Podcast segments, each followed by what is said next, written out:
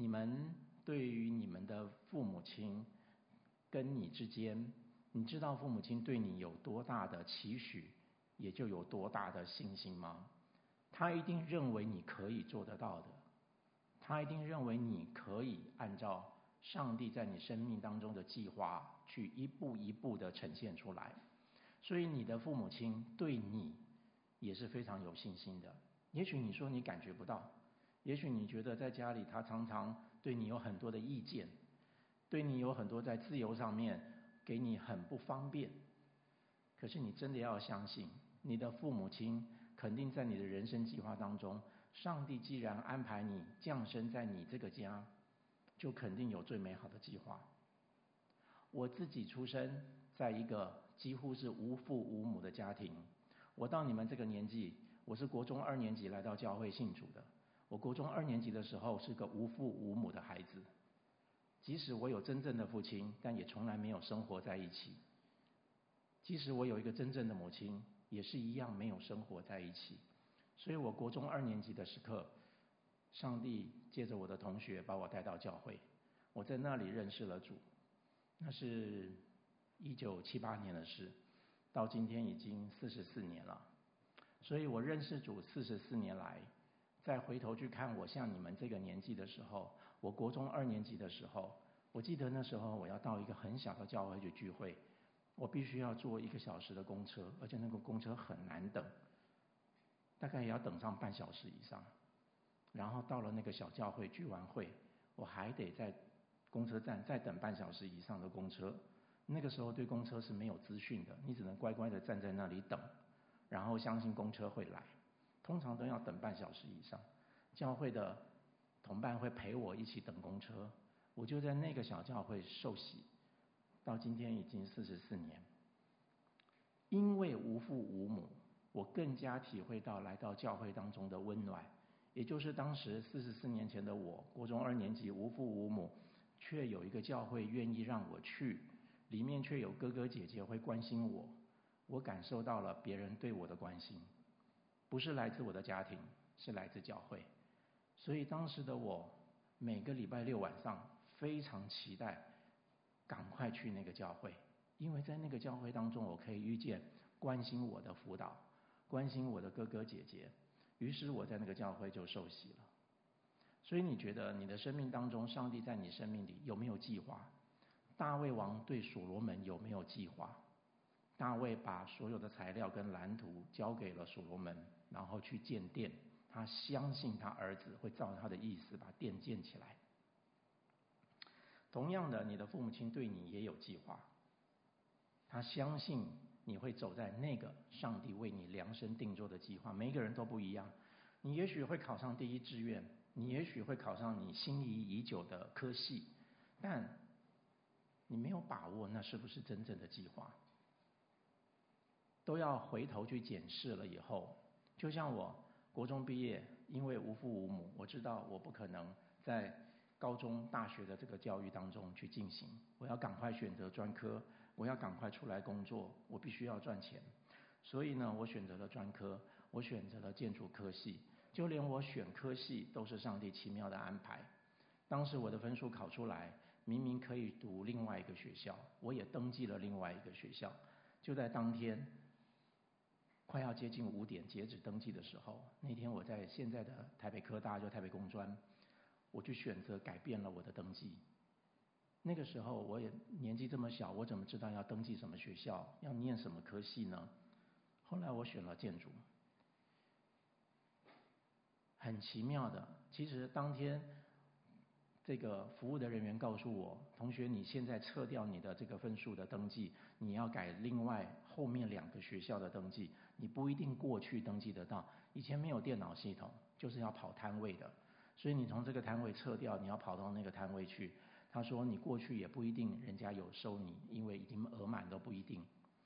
可是那个时候，当天早上我出发的时候，就是我这个同学的母亲为我祷告。”在我那么小的年纪，国中二年级、国中三年级要结束了，到底我要读什么学校？我到底怎么知道我要兴趣是什么的时候，全然不知的状况之下，在那一天做了这个奇妙的改变，选择后面两个学校的分数来填，也就成为我这多少年来所学所会的，就是这个建筑。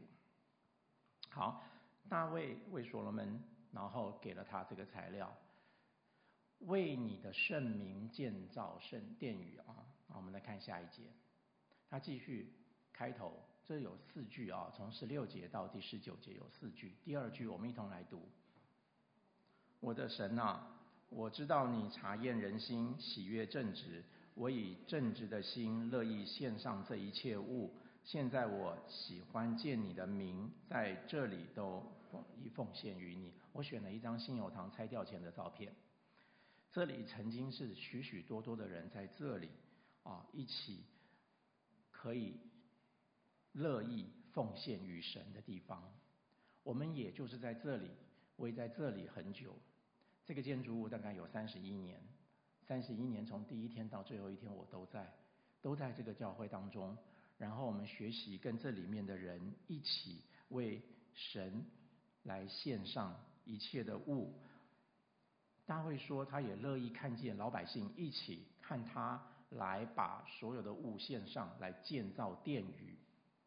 现在我们没有殿宇可以建造了，那这个圣经对我们来讲有什么关联性吗？现在的殿宇就是我们的教会。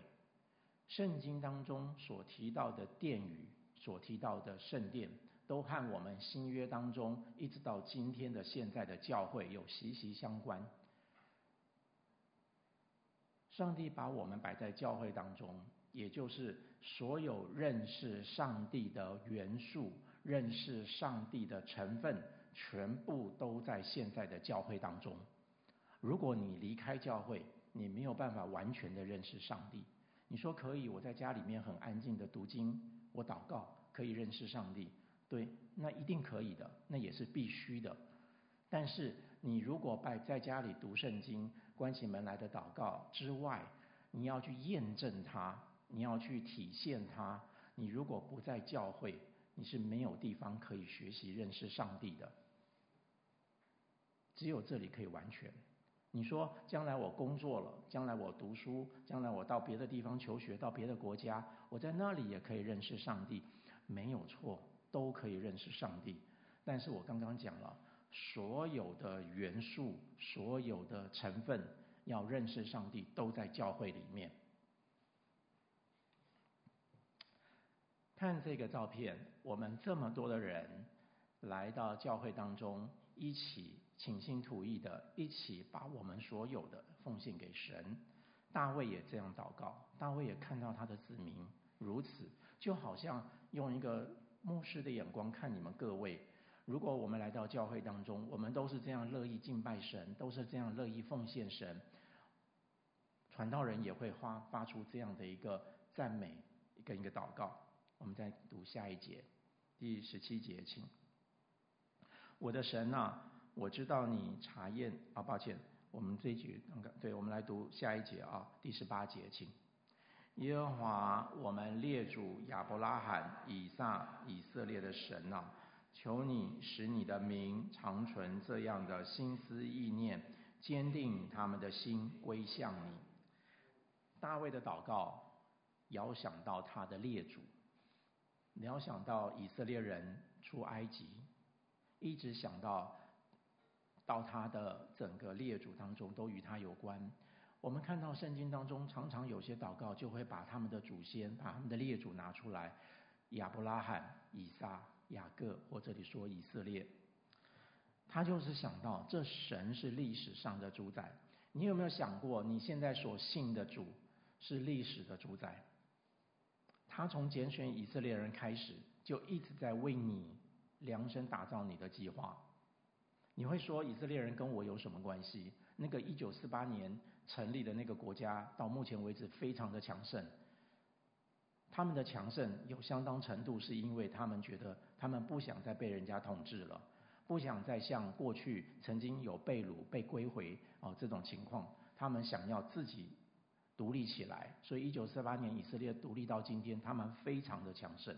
你可以看到他们在医学、在国防、在军事。在科技各方面，他们在全世界犹太人所呈现的，你都不得不说他们非常的厉害。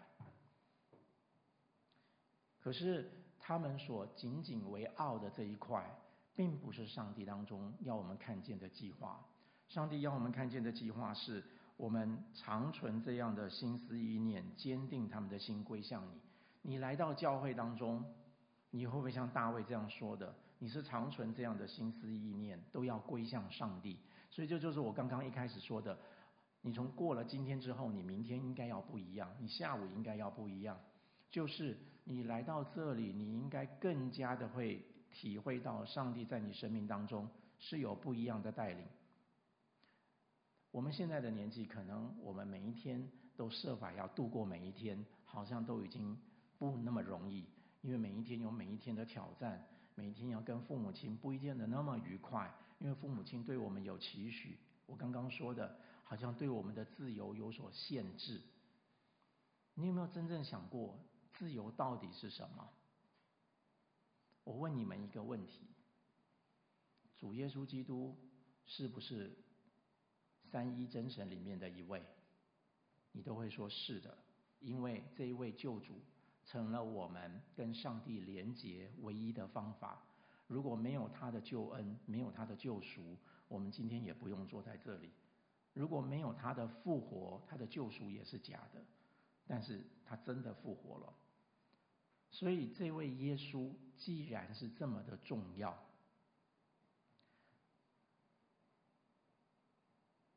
你觉得耶稣有没有自由？刚刚我问你们，你们都希望有自由。我有读书的自由，我有休息的自由，我有运动的自由，我有玩三 C 的自由。我有点点点的自由，耶稣有没有自由？你仔细想想看，耶稣有没有自由？耶稣要按照上帝的旨意，要走上十字架的道路，你觉得他有没有自由？所以不要随着这世代影响我们的意念，自由好像是这世代所推崇的，每一个人都要推崇个人的自由，其实圣经当中从来没有这种观念。所以你要小心，这时代吸引我们的讲求个人的自由，其实是一个非常危险的思想。因为越自由，就代表着你越个人主义；越个人主义，就越不是上帝要我们阐读的圣经。圣经当中从来没有讲自由这件事情。圣经当中讲的真自由，是因为你有救恩，你就不再受罪的奴仆。所以他的自由讲的是你不受罪的限制。而不是讲的你爱怎么做都可以怎么做的自由。所以你看大卫王有没有自由？他应该有自由啊！到这个时候他是全以色列人当中唯一的君王，统治十二个支派，他把十二个支派都统一了。然后这个时候他应该有自由。我要盖房子，为什么不能盖房子？我连自己的皇宫都建起来了，我怎么会不能建圣殿？耶稣有没有自由？耶稣不谈自由，耶稣谈的是怎么服从、顺服上帝的旨意，走向十字架。所以越讲自由，就越是一个死胡同；越讲自由，就是你只要你自己过你自己想要的生活，那就是有一条路，人以为正，至终成为死亡之路，就是自由。真正要的不是自由。真正要的是，你要寻求上帝在你生命当中的计划是什么？你如果走在计划里面，那就是真自由；如果你走在计划外面，再多的自由都没有用。所以我们要寻求的是上帝对我们的计划是什么？各位弟兄姐妹，不要小看上帝在你生命当中的计划。从你在母腹当中受成为胚胎那一刻开始，上帝可能在胚胎之前就已经对你有计划。所以你的每一天每一刻都走在上帝的计划当中，你是每一个被神要准备使用的器皿的仆人。你说这样我就没有自由了，我怎么做都是要受上帝的限制。你想想看，有时候限制是很好的，限制才是真正安全的。我常常打个比方。我们坐捷运，在月台上面，你都会按照那两条线，你排在左边或右边，反正等一下你就会进去车厢里面。可是我们在公车站地上没有线，公车来了就是各凭本事，挤上那个门就对了。到底哪一种才是有自由呢？所以我们再看第四节，我们一同来读第四节。这是大卫对他儿子的期待，也是对他的祈祷。我们来读这第四节啊，就是十九节，请。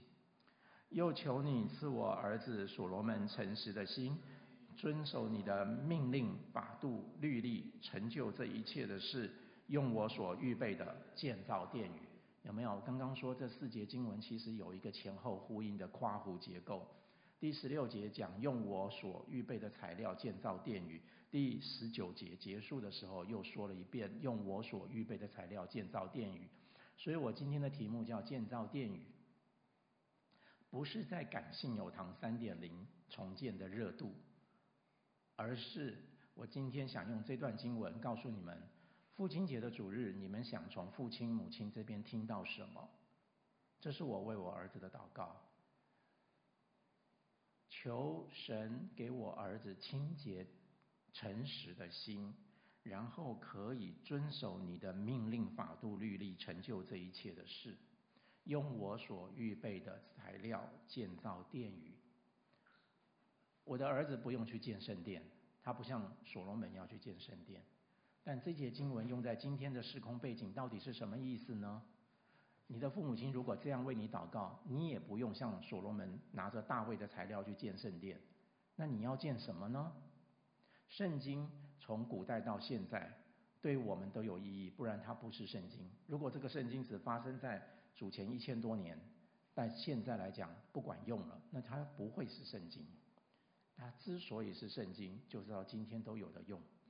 你预备什么去照你父母亲的意思，照上帝的计划去建你的圣殿？新约告诉我们，我们的身体。就是神的殿，你也在建造圣殿，你在建造一个会移动的圣殿，是属灵的，是在神面前看为宝贵的。你们的每一个人，即便你在房间里面，你没有被大人看见你在做什么，但是圣灵知道你在做什么，圣灵知道与你同在，他知道怎么保护你。怎么引导你？怎么安慰你？怎么启发你？因为圣灵来就是让我们想起主耶稣基督所说的一切话。所以你现在能够去背圣经，你现在能够读上帝的话，你约略有一点了解，都是圣灵与你同在。圣灵现在正在做你这属灵的灵工，你这个身体就是神的殿，他正在雕琢你，你正在建造一个殿。你现在也许年轻十来岁。你会二十三十四十五十，像我们这样子一直成长。你这属灵的灵宫到底被建造成什么样子？有什么样的人来认得你这个圣殿，因而听到耶稣基督的福音？这就是上帝在用你了。在稍早，大卫问了一句话，也是我今天要问你们的话。他这样说：“今日有谁乐意将自己献给耶和华呢？”我特意选了一张照片，这是教会大概是七堂还是八堂联合在一起的时候，在房子要拆之前，我们拍了一张纪念性的照片。这里面大概都是传道人，还有长执，还有童工在这中间合照。这里面的每一位都像是乐意将自己献给耶和华的人，他们都是属灵的灵工，他们都是每一个小圣殿。每一个都献给上帝，每一个圣殿都被神所使用。你的生命当中，你现在正在做学习的过程，你正在读书，你国中、高中，你在这段时刻是你磨塑你自己性格最重要的这六年。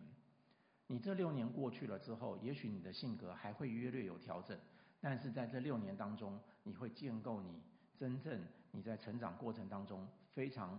稳定的性格就在这六年当中被培养出来了，所以不要小看你自己这六年的学习。当大卫这样问的时候，第五节他这样呼吁：谁愿意献给耶和华？你看下一节，我们看到这一段经文，从第六节到第八节，这么多的人献上材料，我们没有时间了，所以我们就不要再读这些经文。但是我们知道这些材料都是价值连城，你愿不愿意把你价值连城的东西拿出来？你说我没有哎，我抽屉打开也没什么价值，有价值的东西。我最有价值的可能就是这只手机，也许吧。但是你人生命当中最有价值的，肯定会胜过那只手机，就是你的那颗心。你的那颗心才是真正最有价值的，因为那颗心是可以被上帝给磨塑。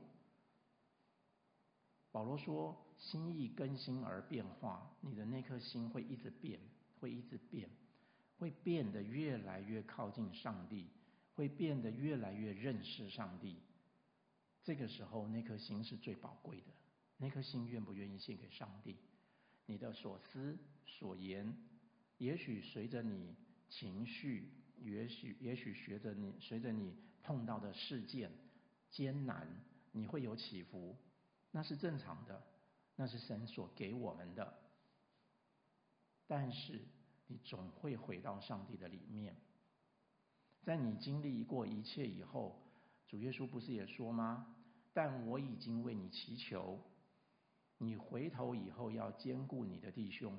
所以主耶稣也预知我们的发生，所以他为我们祷告。你的下一步，他早就为你祷告了，他就预先想好你会怎么了，然后他等你回头，你回头之后要兼顾你的弟兄。所以你有没有看到圣经的操作？不是我们想象中，我回头以后要怎么样的风光，我回头以后要怎么样别人对我道歉，我回头以后我希望我的清白得到平反。都不是，是我回头以后要去兼顾我的弟兄。所以你以后在做任何的事情，当你有一点认识上帝的时候，你有没有一点想到主耶稣为你的祷告？他希望你回头的事情是什么？是兼顾你的弟兄，不是你自己的清白得到洗刷了。所以我们看到啊，这么多人都愿意献上，这里面你这些。单位他连得五千他连得是两百吨呢，两百吨的黄金哎，这恐怕都是天文数字了啊！以色列人在当时在大卫的这个时刻，应该是很强盛的，可以有这么多的黄金可以献给上帝。好，所以所罗门看见大家这样子奉献，因此他在会众面前称颂耶和华说：“耶和华我们父的神。”以色列的神是应当称颂的，直到永永远远。看到没有？这个君王看到这一幅大家愿意委身奉献的情况，他是感谢上帝。他不是说看啊，我多厉害！以色列人的历史当中要把我记下来了。我大卫王这个时候如何如何？不是的。当他看见，所以当你们的计划被成就、被呈现的时候。你们的传道人、你们的辅导会为你们的感谢神。你有听过你们的辅导说：“看呐，都是我服侍你们，你们今天才有这成就。”没有的。我们来到这里，通通都是把你们所有的一切献给神，好的、坏的，全部都献给上帝。甚至大卫会想到：我算什么？我的名算什么？竟能如此乐意奉献？因为万物都从你而来，我们把从你而得的献给你。各位弟兄姐妹，你有没有想过，你现在所学的数学、所学的呃，不管是生物、化学、物理，都是从上帝而来的知识。上帝从创造开始就预先放入了所有的知识在当中运行，只是人去把它发掘出来而已。没有这些知识，地球一样运转，科学一样运作。我们只是把这些东西找出来学习而已，还不一定学得对，因为还在探求。昨天晚上我们活水团契的聚会，那位医生说，其实对脑部的学问，人类知道的还是不够多。你就知道，光这一颗脑就要学多久，医学还学不完。你看，医学已经有多少年的历史了？你就知道上帝的创造，我们信奉的这位上帝，在这个世界上面，让你去学，永远都学不完的。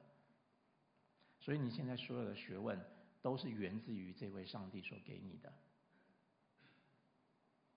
你在渐渐成长当中的时候，你会听到很多用科学去验证上帝，这听听就好，因为我还是要说，科学所能够验证的上帝都很少。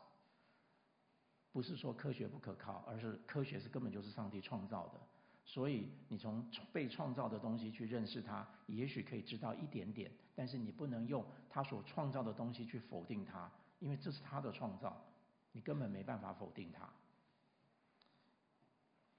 甚至在时间的轴上也是这样。这位君王他会说：“我们在你面前是客旅，是寄居的，与我们列祖一样。我们在世的日子如影儿，不能长存。”各位弟兄姐妹，你现在所做的任何学习，可能与你未来的工作跟发展有密不可分，但也有可能一点关系都没有。这种例子我们看了非常多了，对不对？那你会说：“我现在学这个干什么？”没有干什么，你就是要把这六年度过，培养你的人格，培养你继续认识上帝，而且要永远在教会里面。将来你读大学，你到别的环境，你到别的城市或者到别的国家，你要继续在教会里面继续认识上帝，因为你的人生当中，摩西在他一百二十岁的时候写下诗篇九十篇。我们不过是七八十岁而已。我们认知的上帝，在我们生命当中，你回头去看，都是劳苦愁烦，转眼成空。只有真正回到上帝里面，才是有真正的价值跟意义。好，所以我们来看这个圣殿到底建造的过程当中放了什么元素在里面。从历代志二十九、历代志上二十九里面，我们看见里面有奉献。好，刚刚看到了很多以色列民跟大卫都奉献了，有欢喜啊，很多人高高兴兴的欢喜的来奉献。二十九节，二十九章第九节，王也欢喜，民也欢喜，彼此看到彼此都这样乐意的奉献，都欢喜。然后有称颂，然后有祈祷，有一篇很长的祈祷，然后啊有敬拜，二十节，众人来到神的面前敬拜。然后二十一节的前半有献祭，回复到以色列人过去该有的献祭，献祭就是跟神和好。然后最后二十一节又是欢乐，所以你有没有看到我刚刚讲，所有认识上帝的成分跟元素全部都在教会里面了。当所罗门得到父亲给他的材料去建圣殿的时候，之前所罗门还没建起来。大卫已经为这个圣殿写下了这个美丽的诗篇，就是这样的荣景，就是圣殿。房子还没有盖起来，可是看见大卫王所带领的百姓所做的这二十九章的许多经文，这就是圣殿，这就是教会。看到没有？不是那个房子，不是那个屋子。基督教有一个很特别的事情。刚刚为什么我会用那段这个二十九章来讲教会？这些全部都在教会里面发生的。我记得我国中二年级信主的时候，我来到教会，我以为教会的圣诞夜会有什么样非常特别的节目，所以怀着一个好奇的心来到教会参加圣诞夜的崇拜。可是你有没有看到圣诞夜的崇拜大概全部都是这些节奏？不管他怎么安排。不管有多美好的戏剧，永远里面都是这些内容：有敬拜，有赞美，有称颂，有祷告，有信息，对不对？教会就是这个，在这个里面，我们得到滋养，得到牧养，得到上帝对我们的话。所以，所有的你认识上帝的方式，在教会里面借由一本书，这本书叫做《圣经》。所以你读了你现在所有的学科之外，你一定要读的就是圣经。圣经对我们来讲太宝贵了，不管到几岁都要读。根据这一本圣经没有改变，持续的传承，它是上帝最好的计划，世世代代的遵从，不要走样，忠心顺服在上帝的蓝图，在圣灵的引导下，成为基督徒的准绳。基督徒就是在做这个。在卢云他所写的书里面向下的移动，他就是要我们去学基督。你知道，你所有建圣殿的材料，最终展现出来的那个材料，就叫做学像基督。学习像基督。你学习像基督，你越像，你的殿就越建的越合他的心意，你的殿就越建的越能够被他使用。卢云这样说，对任何一个想要跟随基督向下移动的人而言，他讲的向下就是讲谦卑，学习耶稣这样愿意顺服在上帝的旨意之下。阅读圣经必不可少，虽然教会在每一天的日子里把上帝的话语呈现在众人面前，但是人依然需要在自己的家里更亲密的聆听上帝的话，对，让他对我们的生命中不为人知的角落来说话。如此才能够越来越像基督，越像基督，你就越是在建造一个属灵的殿。如果你越不像基督，你就在拆毁这个属灵的殿。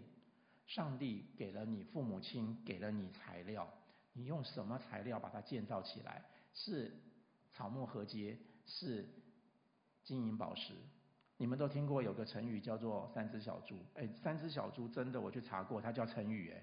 二零零五年，我们教育部，二零零五年教育部把三只小猪，英国这个童话书的三只小猪列为成语，哎，所以你不要怀疑它哈，三只小猪是一个成语哦，意思就是第一个用稻草盖房子，大野狼把它吹走了，逃到第二个用木板盖房子，大野狼也把它摇倒了，撞倒了，所以逃到老三的家，老三的家用砖头盖房子，所以很坚固。所以大野狼就没有办法侵犯他们。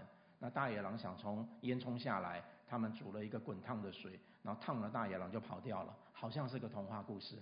但是我告诉你们，今天的经文就是在讲这个。如果你什么经文都不记得，你记得三只小猪也可以啦。就是你到底用什么材料来建造你这个房子？建造殿宇，你到底用什么材料？你是草，你是木板，还是你用砖头把它建好？砖头建起来肯定比较辛苦嘛，一块砖一块砖的叠上去，总比稻草总比木板辛苦，但是它坚固，它可以抵挡撒旦，它可以保护其他人在你的屋子里面。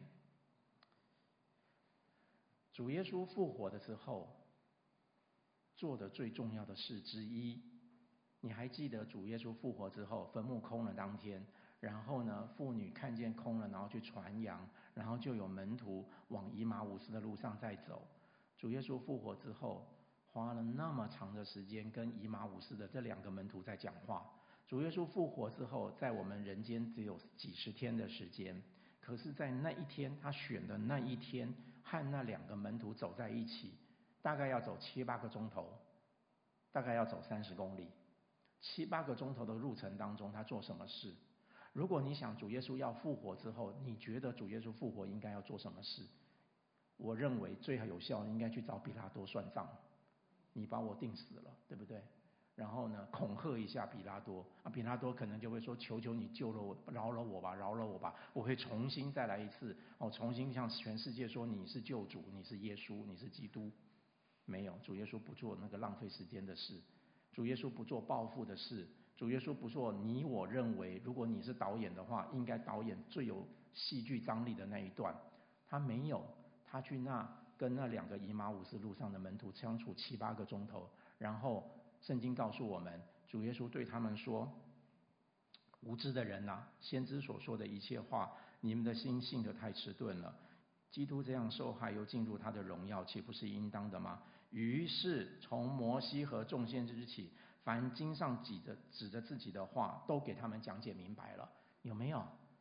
主耶稣最急着要建造的殿宇是这两个人要能够懂圣经的话，尤其是借着圣经来认识上帝以及耶稣基督所呈现的救赎。所以你读的书，你建立你自己，到底你用什么材料在建？然后你的材料当中不可少的。就是主耶稣要告诉这两个门徒，然后这两个门徒就影响了全世界，和其他门徒一起影响了全世界。主耶稣与他们在一起，然后波饼，这才认出了刚刚与我们同在的那一位是主耶稣。所以各位弟兄姐妹，你有没有想过，主耶稣花了这么大的力气要陪两个人走路，然后要告诉他们圣经上指着他一切的话，你就知道这本书有多么多么多么的重要。所以今天父亲节的主日，我要告诉你们的就是建造殿宇，你用什么来建造？如果这本书对你的生命当中有所影响，你就是在建造最好的殿宇，最坚固的殿宇，可以让其他人借着你得到保护、得到认识、得到亲近上帝的机会。你就是在建造最有意义、最有价值的殿宇。所以最后，我们再来读一次大卫对所罗门的期待，也就是你父母亲对你的期待。你看这里面有没有？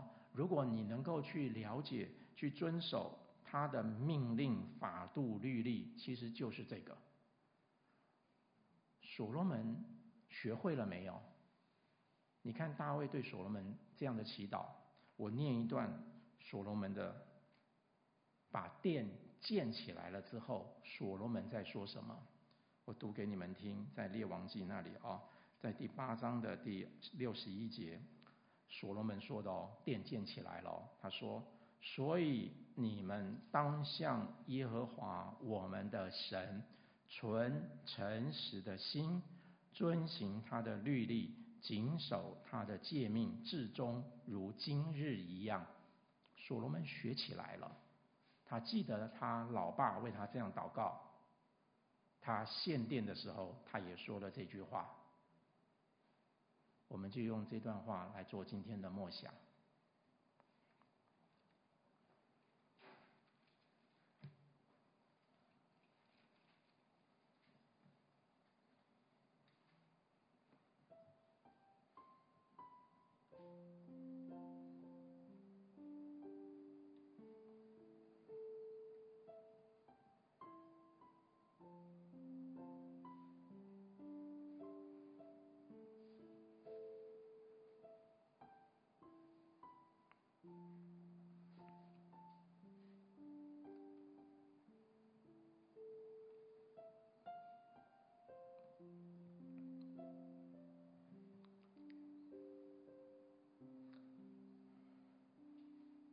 一起祷告。爱我们的天父，我们谢谢你的恩典。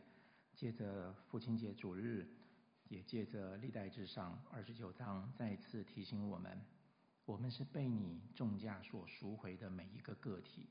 让我们在教会当中持续的认识你，持续借着我们的弟兄姐妹在他们生命当中所发生的故事来影响我们，也使我们可以更多的将我们的生命故事影响更多的人来认识你。求你帮助我们的学习过程，即便我们现在国中、高中，未来还有很长的路要走。求你继续帮助我们建造合你心意的殿宇。祷告奉靠耶稣基督的圣名，阿门。